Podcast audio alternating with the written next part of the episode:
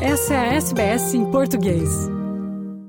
Embora os benefícios da atividade física sejam amplamente compreendidos, um novo estudo revela ligações entre a participação das crianças no esporte e um melhor desempenho acadêmico. Pesquisadores da Universidade de Sydney acompanharam o envolvimento com esportes de mais de 4 mil crianças de toda a Austrália, dos 4 aos 13 anos de idade, e depois compararam isso com seu progresso acadêmico até os 21 anos de idade. A pesquisa inédita mostra que as crianças que praticam esporte a longo prazo têm probabilidade de obter benefícios, incluindo melhores resultados no NAPLAN, Exame Nacional Anual, e no exame final, maior atenção e memória, menos faltas e maiores probabilidades de frequentar a universidade. A principal autora da pesquisa, a doutora Catherine Owen, diz que os resultados mostram como é importante que as crianças estejam envolvidas com esportes. Team sports really builds social connections um, and peer bonding and friendships, which are, and like a really strong sense of belonging, which is really important for kids. And I think that's why those specific academic benefits come from team sports because they're more motivated to go to school and they're more likely to want to go to school to see their friends and um, just having that sense of belonging is so important for those specific outcomes. Apesar dos benefícios serem aplicáveis a todos, Catherine Owen revela que alguns membros da comunidade são mais propensos a abandonar o esporte. In our overall analysis, we found that 50% of kids continue playing sport throughout their childhood, 25% drop out, and another 25% don't participate at all. And we found that kids who were from, first of all, low socioeconomic status areas um, culturally and linguistically diverse, and also girls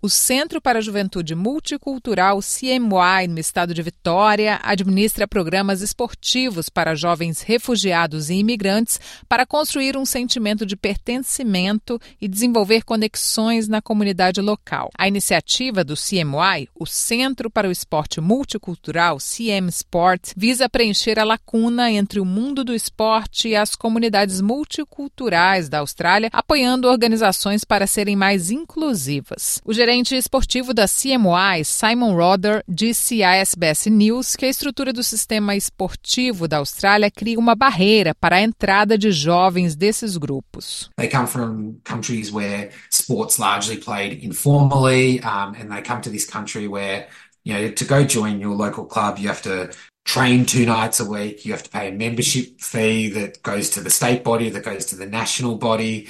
Um, there's there's a rigid structure to the Australian sporting system, and that um, you know again, particularly with new and emerging communities having larger families, you know, that's a bigger impost on, on costs for young people. Catherine Owen diz que o esporte pode ser visto como uma atividade menos importante para algumas famílias. For families who speak another language at home, um, sport may not be a priority for them. They have a lot of other stresses and priorities and things on their mind that they are focusing on and not so much on putting their kids into sport. And also may in their culture it may not be as important to them. Simon Rodder acredita que mais pode ser feito para inserir os imigrantes no esporte na Austrália. Their priority is education and so they don't see the benefits and I think that needs to be a community-wide education process even in settlement services where um, families are, are, are explained about the benefits of being physically active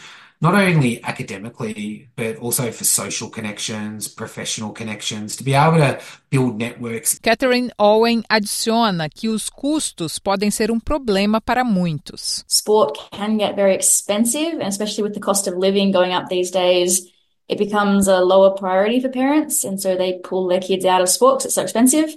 Um, especially for young girls, they start losing interest. Girls, especially, they want to play sports for fun. They want to be social. They want to connect with their friends.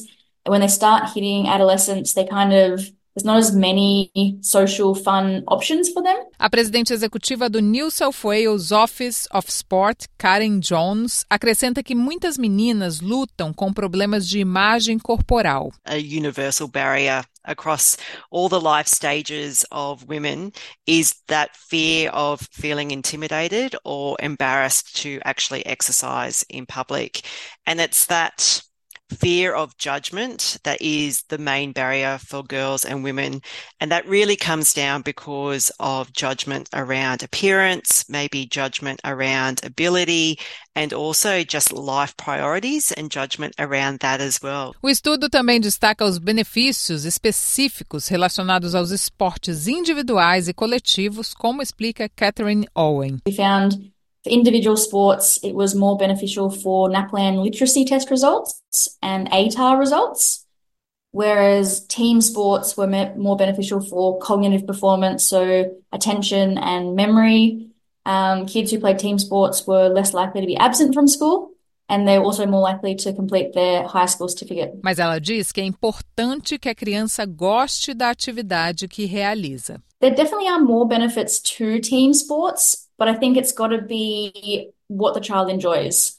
Because if they're not enjoying it, they won't receive the same mental health benefits. É esperado que a pesquisa contribua para a compreensão geral sobre como os ambientes educacionais podem ser adaptados para promover a participação esportiva que melhore a saúde física e mental e o sucesso educacional das crianças. Karen Jones diz que é importante que as meninas tenham as mesmas oportunidades que os meninos. It's not just about participation. It's about making sure we've got the right facilities for girls to participate. It's about making sure that we've got representation of females across all aspects of sport, whether that be as participants or athletes, through to coaches, through to officials, through to administrators. Simon Rodder diz que há mais a ser feito em torno da compreensão do preconceito inconsciente no esporte e como ele afeta a representação de comunidades multiculturais. We need to reflect our community better and and understand that when you're creating those safe cultural environments, a lot of it's to do with with you know um, images that you have around the sports club, um, programs you run, trying to you know reduce the amount of alcohol that's served, creating environments that are more welcoming to, to diverse communities. Catherine Owen observa que é vital que os jovens permaneçam ativos, mesmo que apenas para o seu bem-estar geral. Schools making it more of a priority and placing more emphasis and importance on sports. Um, but then I think it's also got to be coming from the parents. There's got to be parental support and encouragement. Quer ouvir mais notícias como essa? Ouça na Apple Podcasts, no Google Podcasts, no Spotify ou em qualquer leitor de podcasts.